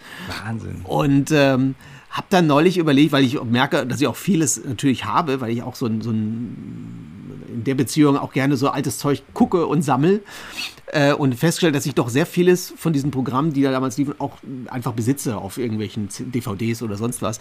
Ähm, und habe mir jetzt vorgenommen, mir mal so eine komplette Woche mal nachzubauen. Mal eine Woche in, in 1978 zu leben und zu sagen, ich werde, also wenn ich dann, ich muss natürlich mir die Zeit irgendwie einräumen und sagen, ich habe jetzt mal irgendwie eine Woche frei oder so. Äh, und dann will ich mal wirklich sagen, okay, jetzt ist es 16.30 Uhr, jetzt muss ich die Biene Meier gucken. Und was weiß ich, und um 18.45 Uhr ein Colt für alle Fälle. Oder was weiß ich. Also einfach dann mal wirklich nach diesem Fernsehprogramm die DVDs einlegen. Und Das ich finde ja, das, äh, finde es ein spannendes Projekt, werde ich irgendwann tun. Das ist eine tolle Idee. Das ist eine tolle Idee. Aber natürlich auch, du musst dann eigentlich auch Werbung noch Ja, zwischendurch laufen. das kann man lassen. sich ja alles mittlerweile auch bei, e- bei ich verbringe auch teilweise Abende damit. Jetzt wird es sehr krank. Mir kommt, also man zu Hause ist man beim analogen, realen, momentan stattfindenden Fernsehprogramm ist man dann damit beschäftigt, die Werbung irgendwie vorzuspulen oder Ja. auf Pause zu drücken oder kurz auf Klo zu rennen oder so. Äh, und dann erwischt man sich aber dabei, dass man sich einen ganzen Abend lang auf YouTube alte Werbeblöcke von 1983 anguckt, sich über alte Zahnpasta-Werbung und Meinzelmännchen-Clips freut. Ja, das mache ich aber auch manchmal. Also es ist nicht nur du alleine, sondern Mhm. du hast noch andere Mitstreiter, die das auch machen, glaube ich, weil, weil man halt so erinnert wird an die Ja, Zeit. ja, ja. Weil man die so nachfühlen kann. Das kommt alles in meine Projektwoche mit rein. Das mache ich da alles auch. Natürlich werde ich dann auch alte, gucke dann auch, ob ich eine alte Nachrichtensendung vielleicht noch finde und so. Ähm, also mal, mal gucken, was so am meisten hergibt. Also ich finde das dann mal ganz spannend, sich das wirklich genauso nachzubauen. Aber du musst eigentlich dann auch generell, du musst dein, du musst dein Smartphone dann eigentlich auch wegtun. Du musst dir dann so ein altes Telefon dahinstellen. Ja, klar. Vielleicht alte Sachen anziehen, so wie früher einfach. weißt du? Ah, kann ich mich ja anziehen wie immer. Nein, aber das finde ich, eine ganz, finde ich eine ganz, ganz tolle Idee. Absolut, mach das. Auch toll. Ja. Toll. Ähm, jetzt sag mal, äh, also so abschließend zu Zimmerfrei, ähm, das war ja, und das habe ich ja auch rausgehört, das hast du ja auch öfter mal schon erwähnt, eben, das war ja schon eine, auch ein hochemotionaler Abschied gell, von dieser Sendung. Ja. Ähm, für dich auch, weil es eine schöne Zeit einfach war. Wir haben alle gell, geheult, wir standen alle heulend vor der Fernsehkamera. Das ja. war toll. Ja. ja. Ähm, aber für dich ist es heute nicht so, dass du sagst, ach, das hätte ich, würde ich gerne wieder machen, sondern das ist einfach so eine, oder sowas in der Art würde ich gerne wieder machen, sondern es ist wie so eine zusammengepackte Erinnerung, also so wie sowas Flauschiges, wo du. ah, das ist nicht? eine gute Frage. Naja, gut, wenn sich so eine Gelegenheit ergibt, mache ich sowas jederzeit wieder. Mhm. Also, sagen wir so, ich selber glaube nicht, dass mir so eine Sendung wie diese noch mhm. jemals passieren wird. Also ich glaube, dass das gibt es nicht mehr. Ich behaupte mal auch tatsächlich, dass die Sendung, so wie sie war, so wie wir die gemacht haben, sage ich ja gerne, das war eine, auch so wie wir zwei die letzten sind, die noch Inge Meisel kennen, unsere Generation, so war das, glaube ich, noch so eine der letzten Fernsehsendungen von diesem alten Schlag, wie die gemacht wurden. Ja. Also mittlerweile werden Fernsehsendungen irgendwie anders gemacht. Was ja. auch gut ist, was toll ist, und da gibt es ja auch schöne Sachen, aber irgendwie war diese Sendung anders. So, und deswegen wird es sowas wie das nicht nochmal geben, glaube ich. Es kann natürlich sein, also ich hoffe ja immer noch irgendwie manchmal so insgeheim, ob der WDR nicht mal auf der Retrowelle mitschwimmt und sagt, komm, wir legen das nochmal auf, wir machen das nochmal. Aber selbst dann, glaube ich, wird das so ein Abfeiern von von der Vergangenheit werden. Ja, das, das wird dann, auch. also natürlich werde ich dann, da kann ich jetzt nicht ausprobieren und sagen, auch heute probiere ich mal die Giraffe aus, sondern ich, ich muss dann natürlich mit dem Zirkuspferd da aus hinterm Sofa hochkommen oder mit dem Haifisch und, und so. Also dann wollen die Leute, glaube ich, auch das sehen, so, was auch dahin gehört, was auch schön ist. Aber im Grunde, glaube ich, wird man sich dann zu großen Teilen selbst wiederholen und nochmal, das ist so wie Thomas Gottschalk jetzt nochmal, wenn der Wetten das nochmal moderiert und so, da, da, probieren die jetzt auch kein neues Konzept aus, sondern dann muss, dann muss konsequent das Gelernte äh, abgehakt werden. Sonst ist das Publikum, glaube ich, auch krantig. So. Und ja, äh, ja ob es irgendeine andere Sendung gibt, ich meine, man darf mich jederzeit einladen und, und dass ich da in irgendwelchen Sendungen irgendwelchen Blödsinn erzähle, passiert ja auch immer wieder mal. Aber ich glaube, ich glaube auch nicht, dass es überhaupt noch eine Sendung gibt, die es noch mal äh, 20 Jahre lang aushält, so wie Zimmervereine. Ja, aber ich meine, so wie bei Wetten das, äh, also jetzt dies, was er dann gemacht hat und glaube auch wieder macht, einmal im Jahr, glaube ich, und so, die Leute sitzen natürlich dann trotzdem vorm Fernsehen. Natürlich sitzen sie vorm Fernsehen, aber es passiert natürlich nichts Neues in der Sendung. Es ist natürlich, Stimmt, äh, ja. es werden auch so von der, von der, also so vom, vom Qualitätsstandard der, der, der, der Show-Acts, der Prominenten, wird, wird es immer das gleichbleibende Niveau sein, was da stattfindet. Die Wetten werden immer, die, das sagen sie ja von vornherein, oh, wir brauchen eine Baggerwette, eine Wette, wo sich einer irgendwie äh, alle, alle Vornamen äh, der Beatles merken kann oder was weiß ich. Also das, äh, das ist schon du, ein bisschen also vorhersehbar. Du, du, könntest auch da mal mitmachen, indem die sagen einfach dir eine Sendung und du sagst, wann die gelaufen ist und was für ein Jahr und wie viel Uhr. Ja, zum Beispiel. Oder was ist um 14.15 Uhr gelaufen am 27. Januar 1983? Wissen? Ja, äh, wahrscheinlich die Drehscheibe oder irgendwie sowas. Siehst du, aber du bist schon nah dran und du kannst es ja auswendig lernen, weil du hast ja die ganzen Zeitungen. Ja? Sind die eigentlich ja. teuer? Also kaufst du die ja. eigentlich so in Stapeln? Nee, oder? da kaufe ich mir mal so ein Exemplar oder sowas. Die sind schweineteuer, da zahlst du Echt? Man schweineteuer. 30, 40 Euro für eine Fernsehzeitschrift, für eine alte Hör zu. Ja, ja. Aber es ist das, äh, das ist es das teilweise ist es das wert. Also ich, ich kaufe jetzt auch nicht wahllos, so ist es nicht. Also es hat schon immer irgendwie einen Grund, warum ich das kaufe, weil ich vielleicht da werden ja auch manchmal in diesen Vorschauen, kann man ja sehen, oh, da ist ein Artikel drin, der, der interessiert mich. Ich bin über die Muppets da drauf gekommen. Es gibt ein altes Kinderfoto von mir. Also ja. bin ich äh, wirklich vielleicht drei Jahre alt oder so. Doch ich, doch, ich bin drei Jahre alt, weil es ist nämlich 1978. Da sieht man mich als ganz kleines Kind bei meinen Eltern da irgendwie im Wohnzimmer mit meinem Bruder und noch irgendeinem Nachbarskind spielen wir irgendwas. Und was viel faszinierender, was hat mich, das hat mich 46 Jahre lang beschäftigt, äh, gibt es ähm, oder weniger. Ah, egal. Also lebt, äh, neben, diesem, neben dieser Szenerie, wo man mich als Kind sieht, äh, sieht man den, den Wohnzimmertisch meiner Eltern damals. Und da liegt eine Fernsehzeitung drauf. Da liegt eine Hör zu. Und auf der Hör zu sieht man alle Muppets. Das war also, das war nämlich die Zeitung, die herauskam, die hört zu, wo es hieß, es gibt eine neue Fernsehsendung und da sind dann alle Muppets vorne drauf gewesen. Ich habe 100 Jahre lang mir dieses Foto immer wieder angesehen in dem Fotoalbum meiner Eltern und sah diese hört zu und und irgendwann habe ich halt eines Tages werde ich dieses Heft warum haben meine Eltern warum haben die diese Fernsehzeitschrift weggeschmissen sind die denn blöd so. ja, genau. und dann habe ich tatsächlich nach langer langer langer Recherche diese besagte Zeitung letztes Jahr bei eBay entdeckt unfassbar viel Geld dafür ausgegeben, um mit, das, um mit dieses Stück, äh, dieses Relikt von diesem Kindheitsfoto nach Hause zu holen. Und äh, der Artikel über die Muppets ist gar nicht so aufregend, aber alles andere in dieser, in dieser Zeitschrift war dermaßen großartig. Auch diese ganze Werbung, die da drin ist, diese ganzen Anzeigen. So, eigentlich wird nur Alkohol und Zigaretten beworben, was heute überhaupt nicht mehr passiert in den Zeitungen.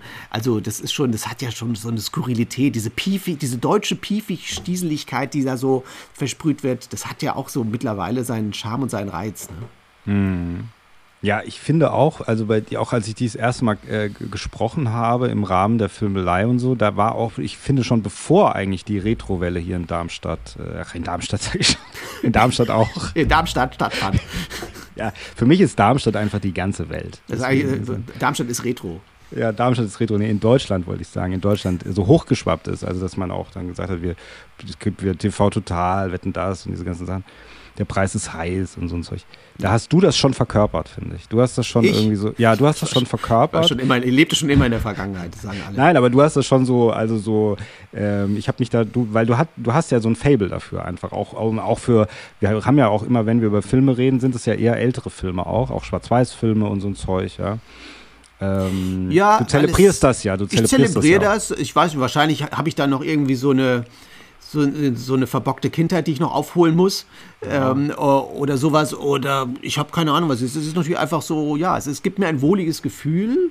Es macht Spaß, aber das ist wahrscheinlich so wie jeder, der irgendwie ein Hobby oder eine Sammelleidenschaft hat. So ja, sammle ich halt sowas. Ja, ne? Ich sammle ich sammle auch Erinnerungen oder Eindrücke und so. Und dann finde ich es natürlich einfach so, sagen wir so, aus wissenschaftlicher Sicht einfach auch so spannend zu gucken, wo kommt ja. was her, wie ist was entstanden und ja. so, wie, wie, ja. wie haben sich Sendungen entwickelt, wie hat sich das Fernsehen entwickelt, wie so, ja, Sehgewohnheiten, all diese Dinge und so. Und da finde ich das natürlich ganz toll, mir auch so alte, wie gesagt, alte Unterhaltungssendungen anzugucken. Hm. Ja, ich meinte das auch als äh, Kompliment, weil am Ende ist es nämlich so, immer wenn ich mit dir rede, und wir sind ja, wie gesagt, so, bist, du bist ein bisschen älter als ich, aber immer wenn ich mit dir rede, fühle ich mich am Ende jünger. Also obwohl du da so, ist wirklich so, ich fühle mich immer, weil wenn ich mit anderen manchmal rede, mit dem Hanno oder so, dann fühle ich mich manchmal älter. Gut, wir haben hier im Packham Talk auch über Alter gesprochen, aber das Thema Alter. Haben wir über Alter und dann Tod und so. Und dann fühlt man sich natürlich am Ende auch nicht so gut, wenn man da aus dem Gespräch geht. Ja. Aber bei dir fühle ich mich immer jünger. Aber das, du verkörperst das auch so ein bisschen. Du bist natürlich auch ein jugendlicher Typ. Ich bin total jugendlich. Ich sehe jetzt ja. auch, auf alle, die das jetzt nicht sehen, ich sehe auch total jugendlich aus. Ich hätte, wenn ich dich jetzt das erste Mal, ich würde sagen Mitte 20, würde ich dich schätzen. Ja, total. Ich wollte eigentlich noch so eine Baseball-Cup falsch rum aufsetzen und, und, so, so was Ja. Ähm, meine, absch meine abschließende Frage zu unserem Gespräch ist, äh, das habe ich auf deiner Website gelesen, du machst jedes Jahr Urlaub in New York, isst gerne Erdnussbutter und schläfst nie. Stimmt das? ja, da, momentan wirklich, weil die Nachbarin über mir so laut ist, weil die gerade irgendwie, keine Ahnung, glaube Polka-Kurse. Nee, aber machst du sowas. jedes Jahr tatsächlich Urlaub in New York? Ja, äh, jetzt die letzten drei Jahre nicht mehr, weil äh, wegen diesem Corona. Ja. Aber ich, vorher schon. Ich habe es wieder vor jetzt auch, ja. Ach echt, hast du immer da Urlaub gemacht? Ich war noch niemals in New York. Ja. Er war noch niemals in New York. Das weißt du, mit welchem Lied du aus dieser Sendung rausgehst hier. Ähm, ja, ich, ich bin da gerne. Auch das ist wahrscheinlich auch so eine kleine Retro-Reise für mich. Also ich hm. auch da gucke ich mir äh, altbackene Broadway-Shows an und so. Oh, das Dinge. machst du auch, ja? Du ja, guckst dir Shows an. Ja, ja oh, natürlich. Toll, ja, das ganze toll. Zeugs. Rauf und runter, diese ganze, diesen ganzen Broadway-Spielplan schaue ich mir da wow. an. Wie lange bist du dann immer da, wenn du da Urlaub machst? Unterschied so meistens so, sagen wir so im Schnitt zehn Tage, würde ich sagen. So. Zehn Tage. Also es ist eigentlich mehr eine Berufsreise als, als ein Urlaub, weil ich tatsächlich, also ich sammle da Eindrücke, ich äh, recherchiere, wenn du es so haben willst, da auch, ne? Und, und so. Und ähm, ja, sauge da einfach sehr viel auf, weil die ganze Stadt kreativ ist, vor Kreativität überschwappt und ähm, das ist immer so, ich, ich, ich sage immer, das ist wie, als würde man durch so ein Gemälde laufen. So komme ja. ich mir da vor. Es ist nicht so, wie, wie wenn ich hier durch Köln laufe. Ist auch hübsch, aber gibt jetzt eigentlich so viel. Aber wenn du durch New York läufst, natürlich hast du auch den Eindruck, du hast alles schon mal gesehen aus tausenden von Serien und Filmen natürlich, mhm. weil diese ganze Stadt ist eine einzige Kulisse irgendwie. Und ähm, ja, bunt gemischt. Die Menschen sehen alle irgendwie anders aus. Es ist irgendwie eine ganz eigene Atmosphäre, die da herrscht. Also, Würdest du da auch leben wollen? Ja, das weiß ich nicht. Also ich, ich mache mal immer so diesen Gedankengang, ob ich da mal eine Zeit länger verbringe. Also ich glaube wahrscheinlich nicht für immer. Dann drehst du wahrscheinlich auch durch. Aber so eine gewisse Zeit, warum nicht? Ich kenne tatsächlich eins oder zwei Leute. Wer war das denn? Ich glaube, einmal war es der Vince Ebert sogar. Der hat ja auch mal in meinem Kurzfilm mitgespielt vor langer Zeit. Äh, und dann war es der Michael Ehnert, heißt er, glaube ich. Das ist ein Schauspieler. Der war auch in der Filmelei zu Gast. Die sind dann nach Amerika gegangen, dieses Klassische, weißt du, sind dann nach Amerika gegangen, haben dann auf der Bühne da gespielt, haben dann ihr, haben ein Comedy-Programm da gemacht oder haben ja. ein Theaterstück oder was auch immer da. Haben geguckt, wie das funktioniert. Michael Mittermeier hat das, glaube ich, auch mal gemacht. Mhm, mh. Äh, das würdest du aber nicht machen mit deinen Puppen. Da traue ich mich nicht so richtig, glaube ich. Ich glaube, da, ich meine, mein Englisch ist ganz okay, aber ich hätte da doch den, irgendwie habe ich da Respekt davor. Also ich glaube, ja. wenn, müsste man mich da wirklich zwingen oder, oder mich da irgendwie noch mehr motivieren. Oder, also von mir aus selbst, deswegen ziehe ich da wahrscheinlich auch erstmal nicht hin, weil ich nicht wüsste, was ich da soll. Auf ja. mich haben die da jetzt nicht unbedingt gewartet. Ähm, also natürlich habe ich da natürlich auch Verbindungen zur Sesamstraße, die da ihr Hauptzentrale äh, da äh, Stimmt, hat ja. und so und könnte vielleicht bei denen irgendwas anstellen, aber ähm, ja, ich äh, nö, also hatte bisher noch nicht so den Drang, dass ich jetzt da in Amerika durchstarte oder sonst was. Ich glaube, wenn mache ich das mal so im Alter, so aus Spaß. Mhm. So ein Jahr da leben oder so vielleicht. Okay. Okay. Gut, dann würde ich sagen, sind wir am Ende. Das mit der Erdnussbutter und dem Nie schlafen, das lassen wir mal aus. Das ist auch ein bisschen um die Fantasie, ein bisschen in der Fantasie von dem Zuschauer, Zuhörer einfach was noch äh, zu hinterlassen, nicht ja, alles aufzuklären. Denken Sie mal darüber nach, was macht Martin Reine mit Erdnussbutter, warum er da nicht schlafen kann. Hm. Genau. Und wir hatten es ja auch von Spermien und so, von daher oh, am Anfang unserer Sendung, so schließt sich der Kreis vielleicht ja, auch für manche. So gehen wir doch schlüpfrig aus diesem Gespräch hier wieder raus. Genau. Also, lieber Martin, ganz offiziell vielen lieben Dank, dass du das heute, dass du heute mein Gast warst, das mit mir gemacht hast und uns viele tolle Geschichten erzählt hast. Ja, gerne. Danke für die Einladung. Dann bis zum nächsten Mal in der Filmelei. Da musst du nämlich immer noch auf jeden Fall irgendwann nochmal kommen. Ja, und ich werde in der nächsten Hör zu, die mir von eBay zugesandt wird, mir auch noch einen passenden, schönen Film dazu raussuchen. Sehr schön. Vielen, vielen Dank. Mach's Gerne. gut. Danke und tschüss.